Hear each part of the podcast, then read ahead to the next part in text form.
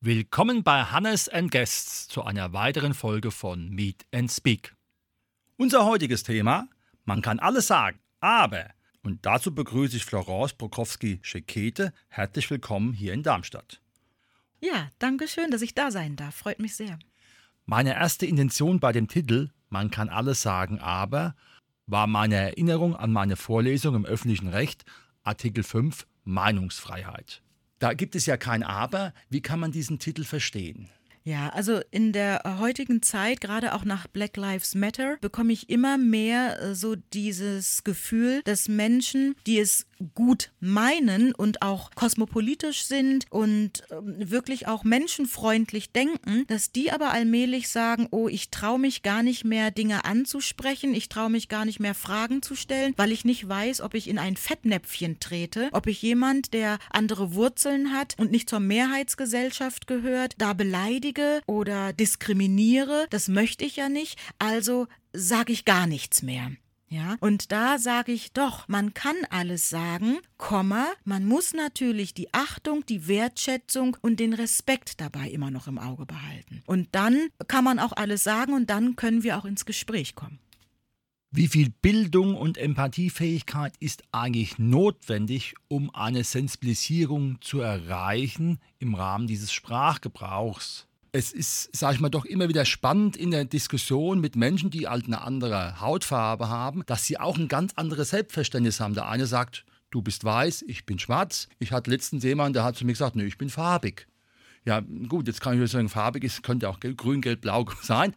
Ist man da nicht selbst irritiert, wie man damit umgehen soll? Mhm. Also, ähm, was man haben sollte, ist auf jeden Fall die Fähigkeit der Ambiguitätstoleranz und auch schlichtweg einen Perspektivwechsel auch mal ähm, einlegen zu können. Ich denke, wenn man jemanden vor sich hat, muss man gar nicht korrekt wissen, wie bezeichne ich jetzt was oder was darf ich sagen. Natürlich, es gibt so die, die, das Grundeinmaleins von Begriffen, wo wir wissen inzwischen, das ist ein No-Go. Wir benutzen das N-Wort nicht mehr, das M-Wort nicht mehr und auch das Z-Wort sollte nicht mehr benutzt werden. Dann gibt es Menschen, wo ich das Gefühl habe, die machen es erst recht, um zu provozieren, aber die anderen, die jetzt nicht in diese Ecke der provozierenden Menschen äh, gehören, die, ähm, ja, wenn sie schlichtweg die Menschlichkeit ähm, mit in die Gespräche nehmen, dann ist schon ganz viel getan. Und von der anderen Seite wünsche ich mir aber auch, dass man und ich mag gar nicht so dieses nicht alles auf die Goldwaage legen. Das ist gar nicht so den Begriff, den ich mag, sondern dass man da eine Offenheit hat und dem anderen nicht sofort unterstellt, er möchte etwas Negatives sagen. Mhm. Ja? Und was auch gar nicht geht und wo ich mich auch persönlich sehr drüber echauffieren kann, sind Relativierungen. Wenn also von der Person, die nicht betroffen ist, gleich ein, ach, das meint der gar nicht so oder jetzt nimm es mal nicht so ernst, solche Geschichten. Ja, das ist, da, das ist aber auch schon wieder kein Perspektivwechsel. Mhm.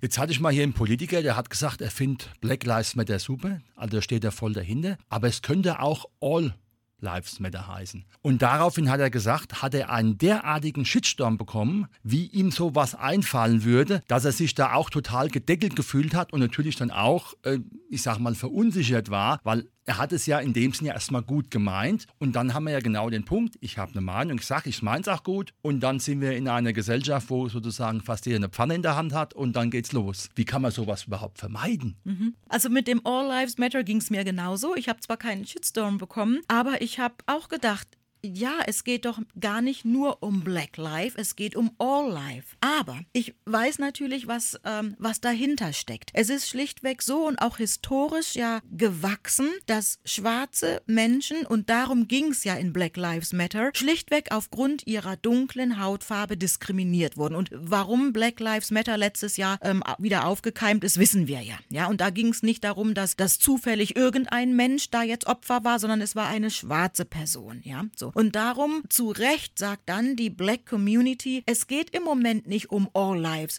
Denn weiße Menschen zum Beispiel werden nicht diskriminiert aufgrund ihrer Hautfarbe von Weißen, sondern im Moment geht es um Black Lives. Mhm. Aber wenn man dann das Thema besprochen hat, dann bin ich auch jemand, der sagt, und jetzt möchte ich es hochheben auf die All Lives Matter, weil ich möchte dann weggehen von diesem, ich bin schwarz, äh, du bist etwas dunkler, aber nicht ganz schwarz, du bist ganz weiß, sondern ich möchte, dass wir sagen, wir sind Menschen und wir gehen miteinander ja respektvoll, wertschätzend und mit Achtsamkeit um. Dazu gehört eben aber auch, dass ich den Bedarf des anderen und das Anliegen des anderen höre und auch wertschätze. Wenn ich also als schwarze Person sage, ich fühle mich diskriminiert aufgrund meiner ethnischen Herkunft, dann finde ich es eine Beleidigung und nochmal eine doppelte Diskriminierung, wenn jemand Weißes sagt, ach, das empfindest du nur so, ist ja nicht so. Mhm. Ja, das ist nochmal eine doppelte Diskriminierung. Und genauso ist es aber auch, wenn ich als schwarze Person zum Beispiel mit jemandem spreche, der, ähm, ja, zum Beispiel mit einem Mann, der Männer liebt, ja, und sagt, da werde ich in der Form vielleicht diskriminiert, dann steht es mir auch nicht zu, nicht als Frau, nicht als Schwarze, nicht als Mensch, zu sagen, ach, das bildest du dir nur ein. Ja, also es geht mir in meiner Arbeit auch einfach darum, dass wir Menschen das Anliegen eines anderen akzeptieren und respektieren und nicht über den anderen urteilen, obwohl wir gar nicht die betroffene Person sind. Mhm. Ja? Jetzt ist ja Sprache Kulturgut. Wie kann sich diese Kultur, die von Ihnen eben ja auch benannt worden ist, diese Ziele, ne, wir haben ja auch bei der Initiative Kinder- und Jugendrecht das Thema, jeder ist anders und jeder darf anders sein. Wie kann sowas ins Wachsen kommen? Wie kann sowas sich in ein Bewusstsein einer Bevölkerung einschleifen, dass man dann quasi gar nicht mehr drüber nachdenken muss, welche Hautfarbe, wo kommt er her? Er ist, wie er ist und ist auch gut so, wie er ist. Ich habe gestern ein, sehr interessantes Gespräch ähm, auch geführt mit einer Frau, ähm, die ist Mitte 40 und wir haben festgestellt, dass unsere Kinder ähm, die ja so in der Regel 20 Jahre, 25 Jahre jünger sind als wir, da schon ganz anders mit umgehen. Und Kinder einfach da jetzt schon eine andere Entwicklung und eine, eine größere Offenheit auch, auch haben und über diese Dinge gar nicht mehr so nachdenken müssen, weil sie einfach intrinsisch motiviert jeden als Menschen sehen. Ja, und ich habe eine Situation erlebt vor ein paar Jahren mit einem, ja, mit einem Kind, der war vielleicht so acht, neun, ein Junge. Und ähm, das war auf dem Hockenheimring. Und äh, es gab, äh, das war natürlich vor Corona, und es gab so Giveaways. Und irgendwann sah ich mich mit einem Luftballon von einer Automarke in der Hand. Ja, und dachte, hm, den muss ich jetzt loswerden. Und habe dann zwei Kinder gesehen und ein Kind, also ich betone jetzt extra nochmal zwei weiße Kinder. Ein Kind hatte auch so ein Giveaway in der Hand und, und dieser entsprechende Junge nicht. Und dann habe ich ihn gefragt, magst du den Luftballon? Luftballon. Oh ja, war ganz erfreut. Ja, ja, den mag ich gern. Und dann hat er, habe ich ihm den geschenkt. Ein paar Minuten später kam der Vater und der Kleine sagte, oh Papa, guck mal, was ich hier in der Hand habe. Und der Vater fragte, von wem hast du den denn? Und der Junge, und ich war wirklich schon auf alles gefasst, ja. Und der Junge sagte, von der Frau dort. Und das hat mich so gerührt. Und jetzt könnte man sagen, warum rührt ein das? Ja, es hat mich einfach gerührt, weil ich aufgrund meiner Erfahrung erwartet hätte, dass er sagt, von der Schwarzen dort, von der N dort. Ja, nein, dieses Kind sah schlichtweg nur ein Mensch und dieser Mensch war eine Frau. Fertig, ja? Und das war für mich wirklich so ein lebendes Beispiel. Kinder sehen den Menschen. Und erst wenn sie älter werden, kommen diese Differenzierungen, ja, in woher kommt der Mensch, der Mensch ist schwarz, der Mensch hat schwarze Haare, der Mensch ist vielleicht türkisch oder was weiß ich, mhm. ja. Also das heißt, wo kann man damit anfangen, wirklich in Kindesbeinen an, ja, also in der frühkindlichen Bildung, in der Schulbildung. Da sind diese Themen der Diskriminierung und es geht mir nicht nur um ethnische Diskriminierung. Diskriminierung kann aufgrund des Geschlechts, der Religion, ja, ist ein Gender, eine Genderfrage, sozioökonomische Diskriminierung haben wir, ja, und dieses Thema, ja, schon in der frühkindlichen Bildung und in der Schulbildung muss einen Platz haben. Ja. Mhm. Jetzt hatten Sie ja eine spannende Kindheit in Deutschland. Das haben Sie auch in Ihrem Buch beschrieben. Hat sich das vielleicht auch verändert durch die Zuwanderung von vielen Menschen, dass man halt jetzt nicht mehr so ein Alleinstellungsmerkmal hat, weil es halt viele Menschen gibt aus vielen Ländern mit vielen Hautfarben, dass dies zum einen natürlich zu Diskriminierung führt, aber auch zum anderen auch das Selbstverständnis, weil ich sage jetzt mal im Großen und Ganzen haben sie auch alle einen deutschen Pass. Nur ähm, die Tatsache, dass wir einen deutschen Pass haben, steht ja nicht auf der Stirn geschrieben. Ja? Und das mit dem Alleinstellungsmerkmal kommt immer darauf an, wo man sich befindet. Ähm, ich sag mal, wenn wenn ich jetzt in einem Bereich arbeiten würde, wo man mich erwartet, wo man mit mir rechnet, hätte ich kein Alleinstellungsmerkmal. Ja? Ich arbeite in einem Bereich, wo man aber nicht unbedingt davon ausgeht, dass selbstverständlich eine schwarze Person auch dort arbeitet. Schon habe ich wieder diesen dieses Alleinstellungsmerkmal. Mhm. Ja, natürlich, die, die äh, Zuwanderungspolitik hat jetzt dafür gesorgt, dass wir eine buntere Gesellschaft sind. Und trotzdem, wenn man dann in die gesellschaftlichen Nischen guckt, wenn ich jetzt mal wirklich, und das ist eigentlich gar nicht übertrieben, aber äh, wenn ich jetzt gucke auf Raststätten, wer sitzt dort in den äh, Sanitärbereichen und reinigt die? Ja, wenn ich da sitzen würde, dann würde kein Mensch sich wundern, dass ich da sitze, ja? Sitze ich aber, wie in meinem Fall, in einer Schulaufsichtsbehörde und laufe dort durch die Gänge, dann kann es mir passieren und es passiert mir auch, dass Menschen, die von außen kommen und nicht und mich nicht kennen und auch die Struktur dieses Amtes nicht kennen, mich vielleicht fragen, wo sitzt die und die Person, weil sie denken, ich bin dort die Reinigungskraft. Ja, ich habe als Schulleiterin gearbeitet und man hat geglaubt, ich sei die Reinigungskraft meiner Schule, weil man nicht mit mir gerechnet hat.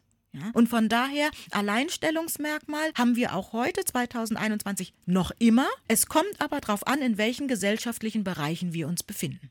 Also es macht viel aus, die Bilder im Kopf. Ja. Ne, weil ich, also ich kenne es auch äh, irgendwie, weil ich vielleicht zu Hause, ich bin also auch schon öfters als Hausmeister angesprochen worden an meiner ersten Schule, obwohl ich ja eigentlich nicht äh, jetzt in den Hausmeisterklamotten rumgelaufen bin, aber irgendwie kamen die Leute auf mich zu und haben gedacht, ich wäre der Hausmeister. Ja. Also das ist dann doch wieder irgendwelche Bilder projiziert, die dann sozusagen in eine Schublade den Menschen stecken. Richtig. Wobei ich auch da sage, ähm, und das ist mir auch ganz wichtig, auch in, in meiner Arbeit, ich mag nicht den erhobenen Zeigefinger heben, auch nicht in meiner Arbeit. Das, das bringt nicht viel. Wenn ich natürlich Messages ein, zwei, dreimal gesagt habe und beim vierten Mal habe ich das Gefühl, die Person hat es immer noch nicht kapiert, dann werde auch ich ungeduldig und habe dann keine Lust mehr dazu, das ein fünftes Mal zu erklären. Aber äh, gerade was diese Schubladen angeht, sind es ja Erfahrungswerte. Ja? Und natürlich kann ich es nachvollziehen, wenn man die gesellschaftliche Erfahrung nicht gemacht hat, dass ich in eine Schule komme, wo selbstverständlich eine schwarze Schulleiterin sein könnte, ja, oder eine Lehrkraft mit Kopftuch oder ähm, äh, was weiß ich, ein, ein äh, komplett tätowierter Lehrer oder oder, ja. Wenn ich also diese Erfahrung nicht gemacht habe, dann ist es selbstverständlich, dass ich als Mensch erstmal verwundert bin. Mhm. Und dann kommt es darauf an, wie gehe ich als Mensch mit meiner Verwunderung aber um. Sage ich, ich kenne das nicht, deshalb ist es schlecht, oder sage ich, ich kenne das nicht, ich bin aber offen und möchte lernen, ja? Das sehe ich zum ersten Mal. Cool, ja? Und frag vielleicht noch, Mensch, ehrlich, Sie sind hier die Schulleiterin. Wusste ich einfach nicht. Toll, okay, dann habe ich bei Ihnen jetzt also den Termin, ja? Ja, es ist natürlich äußerst spannend, weil sich ja Sprache weiterentwickelt. Momentan haben wir ja auch die Thematik mit dem Gender und dann dieses HörerInnen. Ne? Also das ist natürlich sehr, sehr schwierig, weil wie soll man sich da orientieren? Und dann ist genau die Frage, bleibe ich vielleicht besser ruhig und sage nichts, was ja vielleicht auch unter Umständen ablehnend wirken kann, oder sage ich was, weil ich einfach unsicher bin. Also ist es auch so, dass durch diesen äh, radikalen Sprachwechsel, der natürlich auch momentan politisch befeuert wird, dass man da auch am Ende nicht mehr weiß, was ist jetzt korrekt und was nicht. Und dann sage ich vielleicht lieber nichts, was natürlich auch wieder schlecht ist. Ich denke, es ist wie mit allen Weiterentwicklungen, ja. Und das ähm, hat jetzt auch nicht nur mit ethnischen Dingen zu tun. Mit allen Weiterentwicklungen, da ist man erstmal verunsichert. Ähm, da kann man auch ganz gut die Veränderungskurve sich angucken, ja. Erstmal kommt diese, diese Euphorie und irgendwann dann ist man auch im Tal der Tränen, weil man so gar nichts mehr weiß, ja, wie, wie man was sagen soll. Oder ich vergleiche es auch gerne mit der, ähm, äh, mit den Kompetenz Stufen, die man hat. Ja? Ähm, entweder hat man eine bewusste Kompetenz oder eine unbewusste Kompetenz. Und im Moment sind wir in der in der bewussten Inkompetenz. Wir haben im Moment wirklich das Gefühl, eigentlich wissen wir, also jetzt meine Person, was die Gen was die ethnische Geschichte angeht, schon, weil ich sag mal, das ist, äh, ja, das, das steckt mir in Fleisch und Blut, das, da bin, bin ich geboren, ja, aber natürlich auch in, in wenn wir jetzt mit der Gender-Geschichte anfangen oder den, den ähm, sexuellen Orientierungen, klar, da hat jeder, kann ich auch von mir behaupten, da habe ich eine bewusste Inkompetenz, ja, und dann muss ich lernen und dann geht es irgendwann in eine bewusste äh, oder unbewusste Kompetenz über. Wie beim Autofahren. Irgendwann denke ich nicht mehr erster Gang, zweiter Gang, sondern da mache ich einfach, ja. Und das ist mit diesen, mit diesen Gender-Geschichten oder eben auch mit den, ähm, mit den Begrifflichkeiten in der ethnischen Entwicklung ist es genauso. So, was kann man also machen?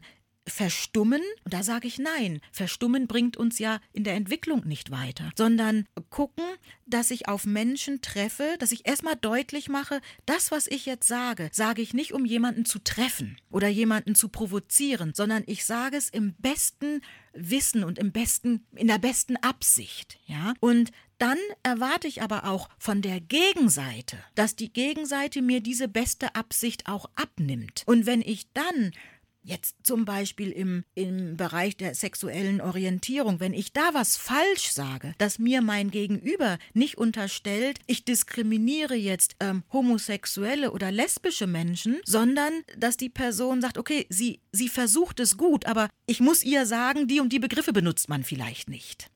Ja, und dann möchte ich auch lernen, sagen, okay, wie sage ich es dann richtig? Also in meinem Fall, wenn jemand das N-Wort benutzt, wobei ich da unterstelle, das weiß jetzt schon jeder, dass man es nicht mehr benutzen soll, mhm. ja. Aber wenn jemand zum Beispiel sagt farbig und fragt, kann ich das überhaupt noch sagen? Dass ich dann sage, naja, ist jetzt nicht der beste Begriff. Sagen Sie einfach schwarz. Ja, mhm. so. Und äh, dass die Person dann sagt, okay, das habe ich jetzt wieder gelernt. Aber auch da muss man sagen, ich spreche ja nicht für die Black Community dieser Welt, sondern ich sage, N-Wort mag ich persönlich nicht. Ja, ähm, das M-Wort genauso. Die Schaumküsse nennen wir einfach nicht mehr so, wie man sie vorher genannt hat. Ja, ähm, farbig ist jetzt für mich jetzt nicht unbedingt dieses Schmerzwort und ich kann auch noch, ich persönlich kann in eine Apotheke gehen, die Mohrenapotheke heißt. Hab hm. ich ganz persönlich, ich als Florence, keinen Schmerz. Aber ich akzeptiere es, wenn jemand Schwarzes sagt, nein, ich habe da einen Schmerz. Ich kann damit nicht umgehen. Ja? Also was ich sagen will, ist, nur weil eine schwarze Person jetzt etwas sagt, kann man das nicht auf alle Schwarzen übertragen und sagen, das gilt für alle. Natürlich mhm. nicht.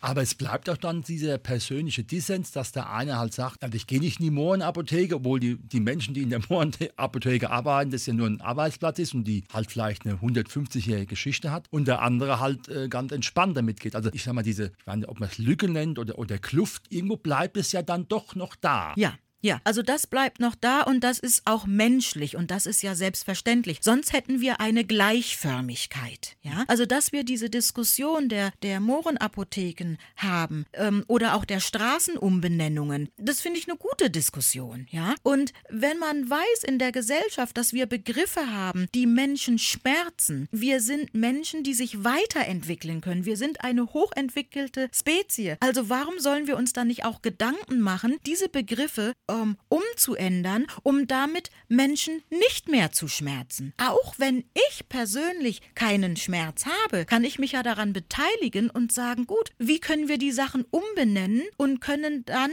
damit erreichen, dass Menschen, die sich dadurch angegriffen fühlen oder einfach auch, ja, die sich unglücklich damit fühlen, dass wir diese Menschen wieder reinholen und nicht künstlich ausgrenzen. Ja, und das ist mit sämtlichen ähm, Geschichten, die Leute ausgrenzen. Ich sage ja auch nicht zu jemandem, der kein Fußgänger ist, ähm, ein, ein despektierliches Wort, ja, sondern das ist jemand, ja, der sitzt zum Beispiel im Rollstuhl. Und wir wollen ja auch vermeiden, diese Begriffe zu sagen, der ist behindert. Nein, nicht der Mensch ist behindert, sondern es gibt sicherlich Dinge, die diesen Menschen behindern in seinem Leben. Ja, und ja, da haben wir viele solche, solche Begrifflichkeiten. Was ganz anderes, äh, das geht eher in die, in die sexuellen Orientierungsebene rein. Da wurde, ich sag mal, zur Zeiten unserer Großmütter und Großväter, haben die noch für eine Schuhpaste einen Begriff benutzt, den wir heute nicht mehr benutzen können, weil er einfach in eine ganz andere Richtung geht. Also warum wollen wir nicht Sprache sich entwickeln lassen und es auch zulassen? Das setzt aber auch voraus, dass das System, also sprich die Institutionen, damit vorangehen. Es gibt ja Verlage und Redaktionen, die sich nach dem klassischen deutschen Rechtschreibebild orientieren, andere halt nach der aktuellen Schrift. Ist es dann gut oder schlecht, weil man ja dann doch wieder in zwei Richtungen geht? Die eine schreiben nach der neuen und die anderen schreiben nach der alten Rechtschreibung. Naja, ähm, ist es gut oder schlecht? Ich sag mal, es ist weder noch, es ist auch. Ja, also gerade was die Rechtschreibung angeht oder dann auch das Gendern, was ja im Moment sehr, sehr ähm, in der Diskussion ist. Gendern wir mit Sternchen, mit dem, ähm, mit dem Strich, mhm. ja, ähm, nehmen wir beide äh, Begrifflichkeiten, Hörer und Hörerinnen, ja, machen wir den, den Text entsprechend lang. Ich persönlich würde sagen, Redaktionen können sich das aussuchen. Ja, da gibt es kein, kein gut oder schlecht. Natürlich auch da wieder, wir entwickeln uns weiter. Und wenn ich zum Beispiel eine Radiosendung höre und man begrüßt dort die ähm, ähm, sehr geehrten Hörer, schalte ich ab, weil dann bin ich anscheinend nicht gemeint, ja? Meine Großmutter, wenn sie noch leben würde, würde nicht Alp abschalten, weil sie es in ihrem Sprachgebrauch so gewohnt ist, ja? Natürlich könnte man auch sagen, ach, ich bin da cool. Nee, die meinen mich. Wir wissen es ja aber nicht in dem Fall. Also da brauchen wir praktisch auch wieder ähm, eine Fußnote, die sagt, wenn wir Hörer sagen, meinen wir die Hörerinnen mit. Ja, aber Sprache ist eine Entwicklung und der Mensch ist in der Lage zu denken und auch gegebenenfalls in der Lage, Fußnoten zu lesen. Kommen wir mal noch auf diese Eingangssache zurück mit der Haltung. Wie kann man Haltung verändern? Wie kann man Haltung positiv beeinflussen zu einem positiven Menschenbild? Auch da würde ich äh, wieder sagen, zunächst mal in der also klein anfangen, sprich in der äh, frühkindlichen Bildung, die so gern von mir zitierte, und auch in der Schulbildung. Also das ist für mich mal so die Basis. Aber wir können ja nicht sagen, wir machen das in der Schule und alle, die aus der Schule sind, brauchen ihre Haltung nicht mehr ändern. Ja, da haben wir Instrumente, da appelliere ich an Medien, ja, da appelliere ich an die Kunst, da appelliere ich an die an die Kultur. Ich hatte letzte Woche eine Veranstaltung und habe da auch dem Medienvertreter gesagt, Sie in Ihrer Funktion haben eine Verantwortung, zum Beispiel auch in der Art, wie benutze ich Begriffe. Ja, ähm, verstetige ich immer noch negativ konnotierte Begriffe. Sie können Haltung auch verändern. Ja, ich bin entsetzt, wenn ich im Fernsehen erlebe, dass ja Menschen in Funktionen, ob es im Sport ist oder auch in der Kultur, Begrifflichkeiten benutzen, egal jetzt, ob es um die um die ethnische Diskussion geht, ob es um die Gender-Diskussion geht, aber Begrifflichkeiten benutzen, die bekanntlich negativ konnotiert sind. Und dann kommt ein kleiner oder auch ein größerer Shitstorm und dann kommt ein Oh sorry, ich nenne das immer so die Oh sorry Mentalität, ja? Und dann glauben diese Menschen, auch damit ist es gelaufen. Und das fördert auch Haltungen, denn wenn andere sehen, dass diese Menschen in Funktion sich so ausdrücken können oder solche Haltungen spiegeln können, wie sollen dann Zuschauer und Zuschauerinnen bei sich selber anfangen zu reflektieren, wenn, wenn es rausgeplärrt wird, sag ich mal, ja. Und da erwarte ich eben von, von Kultur, von den Medien, von den großen Medienanstalten, dass sie Haltung zeigen, dass sie sich auch gegen gewisse Dinge stellen, die Menschen ausgrenzen, ja. Und so können wir auch Haltung entwickeln.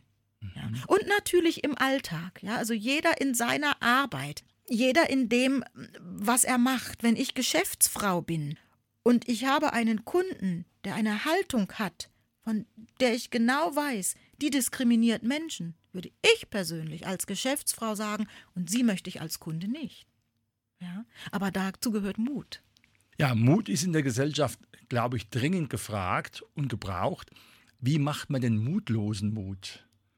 Wie gibt man denen den Raum, dass sie nicht das Gefühl haben, wenn sie in diese Richtung gehen, mit Courage vielleicht auch, dass sie halt dann auch wieder eins auf den Deckel kriegen und dann sagen, okay, dann bleibe ich lieber in der Beobachterrolle und sage nichts. Mhm. Naja, das ähm, äh, kommt auch da wieder drauf an, was für eine Beobachterrolle es ist und wovor die Menschen Angst haben. Ne? Ich muss ja nicht alleine vorpreschen. Ich kann mir ja auch andere Menschen holen. Ich kann angefangen in einem kleinen Kollegium Dinge rausstreuen bei meinen Mitarbeitern und Mitarbeiterinnen, mich äußern, Dinge streuen in der Hoffnung, dass ich Mitstreiter, Mitstreiterinnen habe. Ja, natürlich, wenn ich draußen sehe, jemand wird diskriminiert, mir auch da Leute holen, um dieser Person einfach ähm, ja den Rücken zu stärken. Ja, wir müssen aufpassen, dass wir nicht in die Richtung äh, gehen, jemand soll, soll ein Held spielen und sich selber in Gefahr bringen. Darüber rede ich nicht. Ich rede um, also ich rede über die verbalen Attacken zum Beispiel auch. Und es geht auch nicht nur um, um Attacken.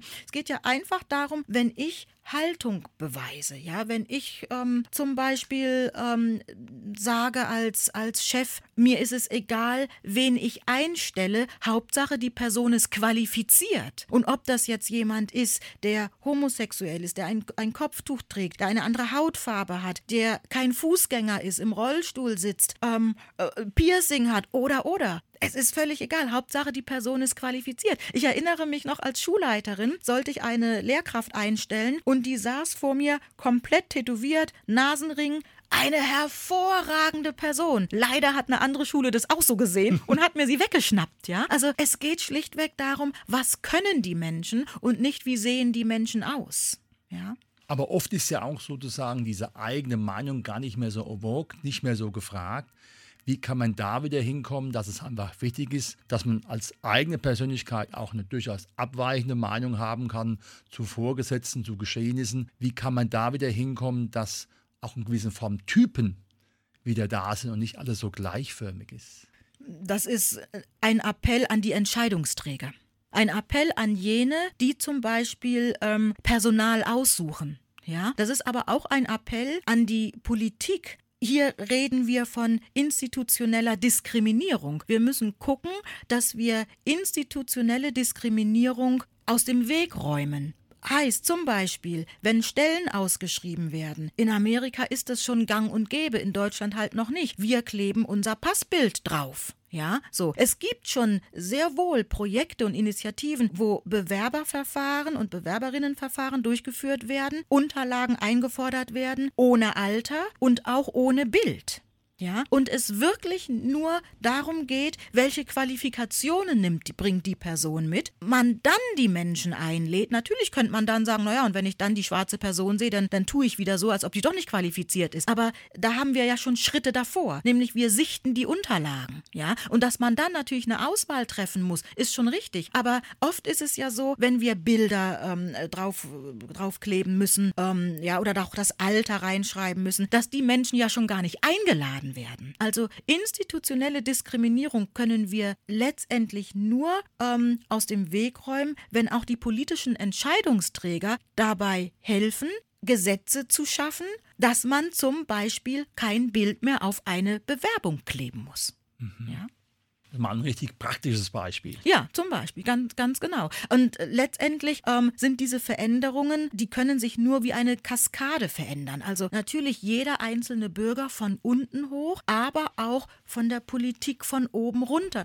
Der, Im besten Fall trifft man sich dann irgendwo in der Mitte. Ja? Die Frage der, der Quote werde ich auch oft gefragt, sind Sie für eine Quote? Im Prinzip bin ich für keine Quote. Ich persönlich möchte keine Quotenfrau irgendwo sein, ja? Oder auch keine Quotenschwarze. Auf der anderen Seite, wenn ich weiß, dass man ohne Quote noch nicht mal in die Nähe einer Bewerbung kommen kann, braucht man sie anscheinend schon. Ich persönlich finde es schade, weil ich möchte, dass Menschen aufgrund ihrer Qualifikation irgendwo sitzen und nicht, weil sie eine Quote erfüllen.